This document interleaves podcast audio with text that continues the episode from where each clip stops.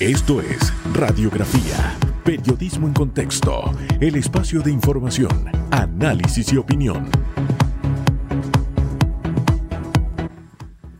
¿Qué tal, qué tal? Muy, pero muy buen día, bienvenido, bienvenida. Hoy es jueves. Sí, oiga, y este jueves que sabe a viernes es especial, mi queridísima Susi. ¿Cómo está? Muy bien, ¿cómo está usted? Hugo Enrique Famanía, alias El Gordis. ¿Cómo eso ¿Cómo de que está? alias? Sea seria. Oiga, pero yo estoy. Hasta que cambie, hasta que Yo cambie. estoy de maravilla. ¿Por pero qué? ¿sabe- Cuénteme, cuénteme. ¿Sabe qué? Esta mañana amanecí con muchos recuerdos y dicen que recordar es vivir, pero llega un punto en que te das cuenta Ajá. de que no puedes estar metido en los recuerdos. Es hoy, es lo que hagas hoy mirando hacia adelante. No, el pasado es para verlo como el retrovisor del auto, Hugo. Así usted chiquitito. cuando maneja, usted no va mirando por el retrovisor porque se nos estrella. Bueno, hay gente que lo hace. y, y si no, no, no llega donde tiene que llegar. Hay gente que lo hace.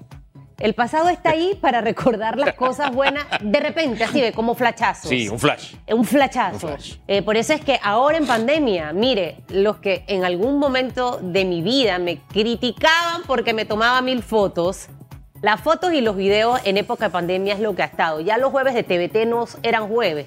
Todos los días la gente recordaba aquel momento con mi mamá, aquel momento con mi papá. Entonces, usted viva cada momento intensamente, como si fuera el último de su vida para que no esté mirando por el retrovisor. Eh, y así como el amarillo de mi blusa, hay un sol resplandeciente que hoy le dice, este jueves es tuyo y te va a ir espectacular. Y las cosas se van a ir acomodando para que te vaya súper. Oye, con ese amarillo usted no se pierde en ningún lado. No. Para nada. Bueno, es que usted no se pierde aunque no lleve ese amarillo. No hay problema. ¿Por qué no me Va- pierdo? va, Porque usted es usted. Usted tiene luz propia. Usted no necesita el, luz ama- el amarillo. Y eso es lo que tiene que descubrir cada uno. Cada uno tiene luz propia, tiene un valor. Y eso es lo que tienes que poner ahora sobre la mesa. ¿Quieres tener una reunión? ¿Quieres tener una cena? ¿Quieres tener, hacer una fiesta en un restaurante? Donde sea. Espera el futuro, tranquilo. No lo hagas ahora. Y menos si formas parte de un gobierno. Dañas todo lo que se está intentando hacer bien. Eh, a- y, veces- en la, y en la huida, en la estampida, dejas el carnet. No, nada de eso. ¿Alguien Vamos a portarnos bien. Vamos Mire, es como los niños en escuela. La maestra te tiene fichado y pácate la hiciste de una vez. Por ahí va el asunto. Y uno le dice al niño, pero no entiendes que te tienen el ojo puesto. Oye, y, y- y fíjate, mientras la gran mayoría está tratando de portarse bien, resulta que el que se sienta ahí frente al pupitre de la maestra es el que se está portando mal. El de que tú esperas que se porte mejor. El, el hijo de la maestra que está en el mismo salón. No, hombre, no, sean serios. Pero, ¿sabe qué? Vamos a la pregunta que tenemos en redes. ¿De qué vamos, Vamos a a preguntar, poner en? ¿De qué vamos a perspectiva. preguntar hoy en redes? Vamos a hablar de pandemia, porque sucede que en medio de la pandemia la Asamblea aumentó su presupuesto. Ay, padre. a 107 millones. Ay, padre. Un incremento nada más de unos 8 millones. 8 milloncitos. Unos milloncitos, sí, exactamente. Pero eso está Uh, sustentado en que eso es lo de por los corregimientos. Mire, a mí no me preguntes que está sustentado el presupuesto. Que tiene rato que no va a la asamblea, ¿verdad? No tengo rato Dios no lo ha cuidado. Pero no, pero no me pregunten qué se sustenta el presupuesto, porque si tienes menos ingresos y tienes un presupuesto que crece, yo me quedo pensando, ¿de dónde va a entrar la plata?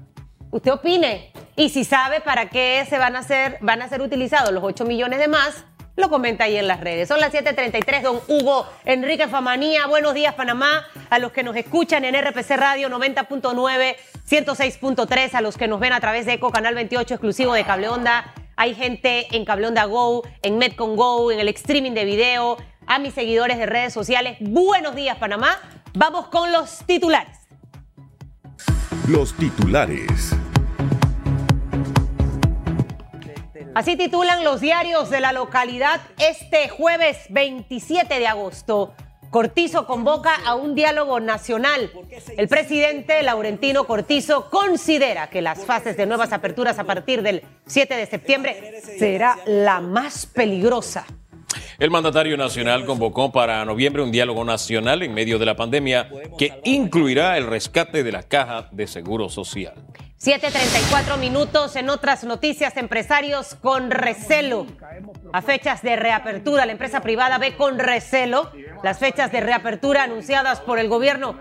Líderes empresariales temen que el 40% de los negocios no podrán reabrir por la dilatación en las fechas de reapertura. Señalan que el cronograma que se presentó no es congruente. Las reacciones se dieron en un foro virtual que organizó la prensa este miércoles.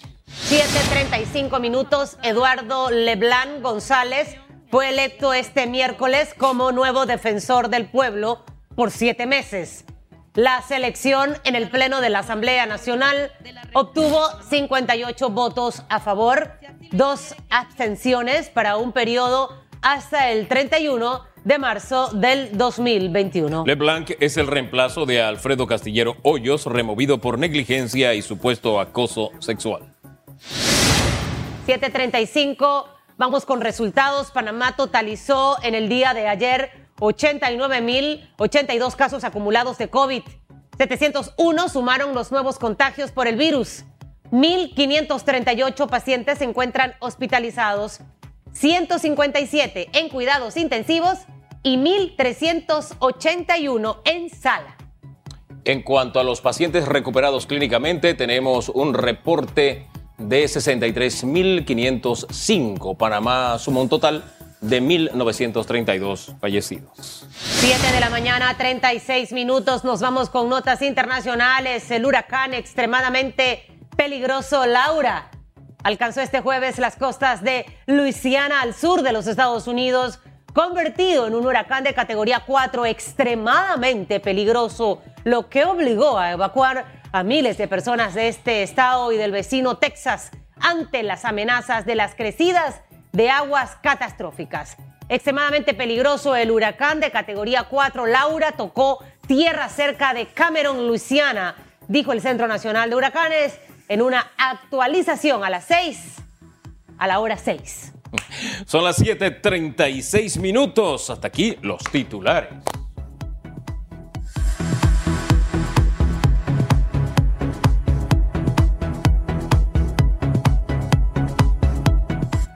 Vamos rápidamente a conversar con nuestro primer invitado a esta mañana. Iván Carlucci es presidente de la Asociación Panameña de Inmuebles, expresidente de ACOBIR. Don Iván, muy buen día. Buenos días. Eh, la verdad que quiero felicitarlo por la dinámica del programa. Siempre alegre, siempre con un tono diferente y una manera diferente de expresar las noticias, lo cual es interesante. Hombre, de eso se trata. Tenemos que comenzar con ánimo. La actitud ya cambia el panorama. Don y eso se contagia. Sí, se contagia. y de eso debemos contagiarnos todos. Ahora, don Iván, comencemos con el punto de partida, el impacto que ha tenido estos más de cinco meses de pandemia. ¿Dónde se encuentra el sector que usted representa? ¿Qué tan fuerte ha sido el golpe? Bueno, yo siempre he estado vinculado al sector inmobiliario a través de FIAPSI, a través de ACOVIR, ahora a través de eh, la presidencia de APADI, que es la Asociación Panameña de Administradores de Inmuebles. Creo definitivamente que Panamá tiene un potencial eh, inmobiliario muy grande. Sin embargo, esta coyuntura particular eh, nos ha afectado a todos. Contra todos los pronósticos, creo que el sector inmobiliario tendrá la capacidad de recuperarse mucho más rápido que el resto de los sectores económicos. Y esto se debe a que el bien inmueble es un bien tangible, permanece en el tiempo, se valoriza en el tiempo y no hay manera de, de llevárselo para otro lugar. No es como, por ejemplo, una acción o un valor o algún otro tipo de mercancía que puedes desplazar eh, de un país a otro. El bien inmueble seguirá siendo el patrimonio de la nación, aunque sea esté en manos de particulares. Mañana podemos tener otro fenómeno que nos afecte, por ejemplo, un temblor o un terremoto, y ni Dios lo permita, se cae un edificio, volverás tú a ver cómo renacen de la ceniza, igual que el ave fénix, otro edificio en el mismo terreno donde había construido uno con anterioridad. Entonces yo creo que particularmente tendremos la capacidad, todos juntos, eh, de, devolver a una relativa normalidad. Aunque en el caso del sector inmobiliario creo que podríamos analizarlo desde diferentes puntos de vista. El sector residencial, donde existe una gran necesidad de vivienda. La demanda está por alrededor de 150 mil viviendas que se necesitan para suplir la demanda. Eh, todos los años se incorporaban alrededor de 20 mil, 22 mil nuevos propietarios a ser dueños de su vivienda. Sin embargo, el sector comercial o el sector de oficinas se va a recuperar mucho más lentamente. Ahora, dentro, aquí lo interrumpo porque dentro de lo que han hablado algunos expertos, hablan de una caída del 10%, específicamente en este mercado inmobiliario. ¿Cómo pudiéramos entender esta mañana?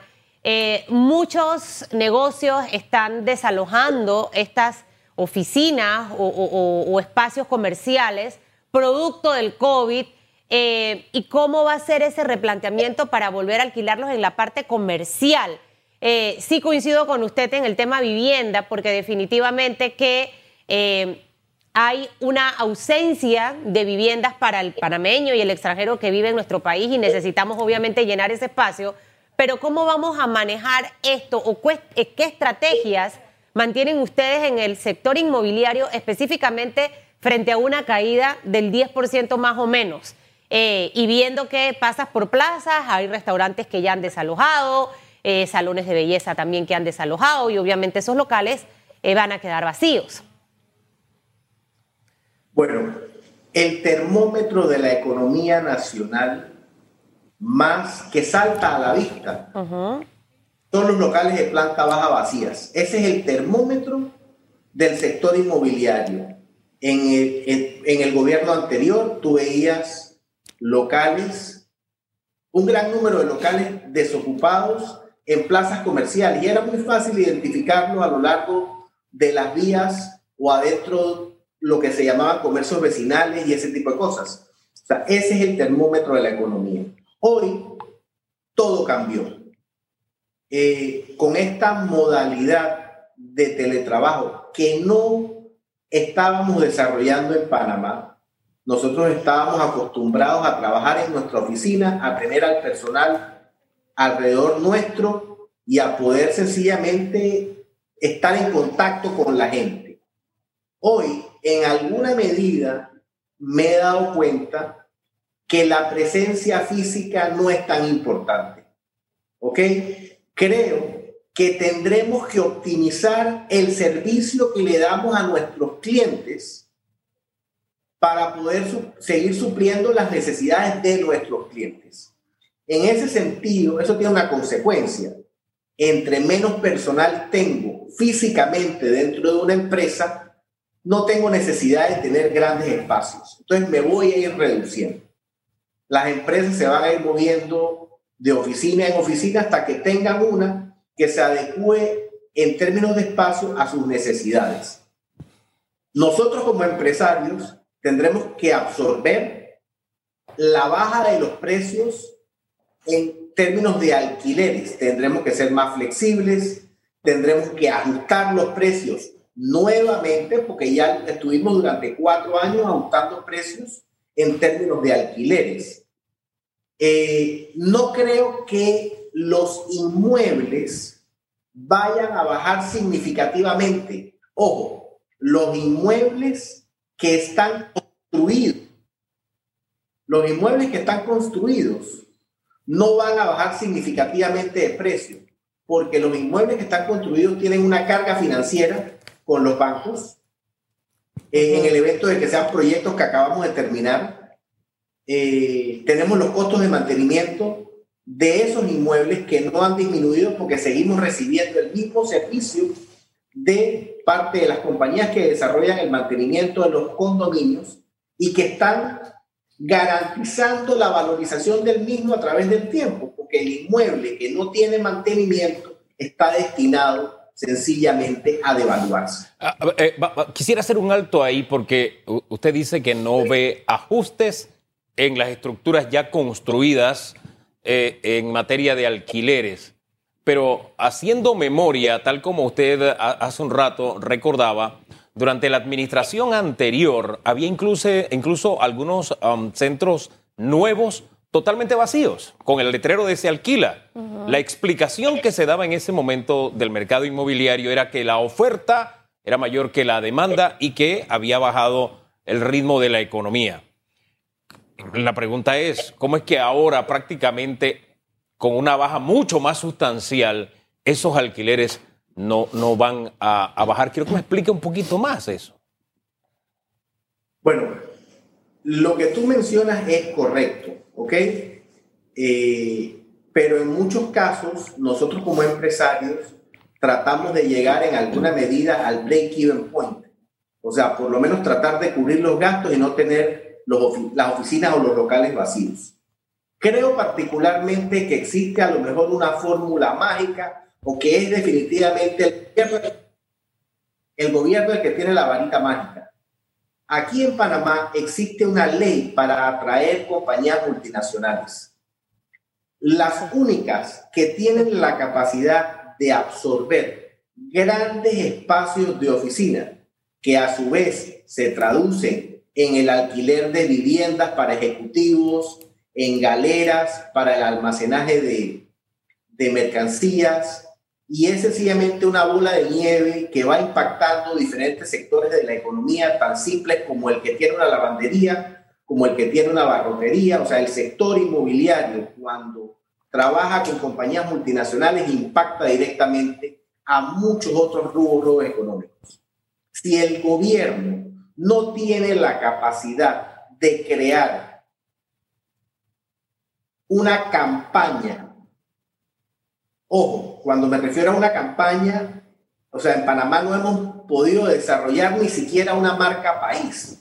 Un día el colibrí, otro día somos el águila otro día somos el Puente de las Américas y el otro día la raza dorada en el valle. O sea, las sonrisas son gratis, es un cuento que se inventó algún ministro algún día, porque aquí cobramos por todo, igual que en todos lados del mundo. Claro. Pero si nosotros no tenemos la capacidad como país de desarrollar una marca país que nos identifique a todos los panameños y que nos vuelva atractivo, que sea una marca país como un eye catcher, ese tipo de empresas multinacionales no van a venir a Panamá. Las únicas que tienen la capacidad de absorber el inventario que tenemos en oficinas desocupadas son las empresas multinacionales. Y el gobierno tiene que hacer lo propio para atraer a esas empresas multinacionales, porque el mercado local no tiene la capacidad de absorber, o tendrá en tres o cuatro años, más o menos en el tiempo que yo calculo, la capacidad de absorber el inventario, independientemente de lo que se esté construyendo en oficinas otra vez. Señor Iván, eh, ahí hay un reto para las autoridades, un reto que lo tienen también en el tema de la inversión para generar empleo en nuestro país. O sea que al final eh, matas varios pájaros de un solo tiro con una estrategia muy bien definida y, manejada, tal cual hace el Canal de Panamá para atraer a sus clientes a la vía interoceánica. Eh, y ahí se hay un, hay, una, hay un grupo o oficina, de hecho lo habló el ministro Rojas, aquí en algún momento hubo, de, de básicamente de salir a buscar esa inversión. Eh, sería bueno investigar si eso ha estado avanzando. Ahora que usted habla un poco de esta, de esta disponibilidad de espacios que vamos a tener, eh, obviamente en este momento y con ese gran reto, muchos de los dueños de locales en este momento están preocupados por el tema del pago de lo que adeudan desde el mes de marzo hasta el mes de agosto. Obviamente algunos locales han bajado las tarifas, la han puesto a la mitad, les han puesto cuotas de pago y es entendible que hay compromisos bancarios que este propietario debe asumir y que por esta razón esas deudas no pueden condonarse ni obviamente bajarse sustancialmente. ¿Cuál es la estrategia que tienen en este momento eh, como grupo? ¿Lo han conversado? ¿Vamos a cobrar el 50%? Estoy inventando y especulando, señor Iván. Eh, ¿Hacia dónde vamos frente a este tema que es lo que le preocupa ahorita a la mayoría de los pymes, el pagar el local? Bueno, yo creo que en ese sentido hay que identificar dos deudas, ¿ok? Y dos tipos diferentes de deudores. Uno es el inquilino que debe renta, ¿ok? Y que le debe renta al dueño del local. Yo creo que ese, ese grupo tiene menos problemas que el segundo, que te voy a identificar el segundo grupo de deudores que existe. Cuando tú tienes, este es un arreglo entre particulares y el panameño en gran medida es solidario. Es solidario con lo que te pasa a ti, es solidario con lo que me pasa a mí y somos solidarios con lo que nos pasa a la gente que está en nuestro entorno. Eh, nosotros tenemos la capacidad de renegociar con nuestros inquilinos o los dueños de locales o de oficinas tendrán la capacidad de renegociar una nueva tarifa que se da dentro de la coyuntura de la pandemia para que los clientes permanezcan en la oficina o para que los clientes permanezcan en el local. Y debe haber un periodo de gracia, a lo mejor, o de reducción de los cargos de arrendamiento para eh, que de alguna u otra manera el local o el comercio que ocupa el local tenga la capacidad de recuperarse o reinventarse. En el segundo grupo de deudores, que en mi opinión es el que está más afectado, son los que le debemos dinero a los bancos, los empresarios, el grupo de empresarios que le debemos dinero a los bancos, ya sea por financiamientos bancarios de construcción, porque tenemos financiamiento en, en locales comerciales, en oficinas porque es nuestro giro de negocio y en alguna medida los bancos confiaron en nosotros como emprendedores para salir adelante. Ojo, yo creo que este, e, esto es lo más preocupante. Yo no veo a los bancos ejecutando, por lo menos en el corto plazo, yo no veo a los bancos ejecutando hipotecas, embargando locales, ni embargando oficinas porque el inventario que tendrían que sumar a los activos del banco es significativamente grande. Entonces creo que en alguna medida los bancos deben ser solidarios con sus clientes y no solamente pensar en ellos. Esto es de todos. Claro. Esto es de todos. aquí entran, aquí entran, aquí entran varios. Así que muchas gracias, señor Iván Carlucci, por haber conversado con nosotros. Vamos a volverlo a invitar, Hugo. Se quedan muchos temitas Hay que desmenuzar algunos detalles, sí, se nos quedan en el tintero, pero en este momento es hora de la, nueva hora de la glosa, que es a las 6.50, un poquito pasadito de tiempo. Acostúmbrese a esa hora, que es la hora que Flor va a estar con ustedes. A ver, que hoy es jueves, tienes toda la razón. Está como los Yankees de Nueva York, que no se levantan de la lona. Me lo canta hasta Flor allá, pero bueno, ¿qué Mañana le ponemos una plana, ¿ya? Viene un nuevo turno al bate mañana, no hay problema. ¿Le parece? Vamos a la pausa. No se puede. La no, antes la pregunta, antes la pregunta. Ahí está Ayudo, mi queridísima. Vamos a darle tamal de maíz nuevo. ¿Qué opina en medio de la pandemia? Me lo debe. La Asamblea Nacional aumentó su presupuesto a 107 millones con un incremento alrededor de 8. Aumentaron 8 milloncitos ahí. ¿Usted qué opina? Participe esta mañana. La gente está en la arena de Chitré conectada, así que saludos allá a la gente de Chitré, doctor. Famanía. Usted sabe que yo me quedo pensando en esto del aumento a la asamblea, pero no es solo la asamblea la que está mm. aumentando. Ajá. El presupuesto está aumentando, tiene una variación hacia arriba en medio de la situación que estamos viviendo, ¿no? Pero en fin, centrémonos en la asamblea porque es muy diciente. Vamos a la pausa y seguimos en breve.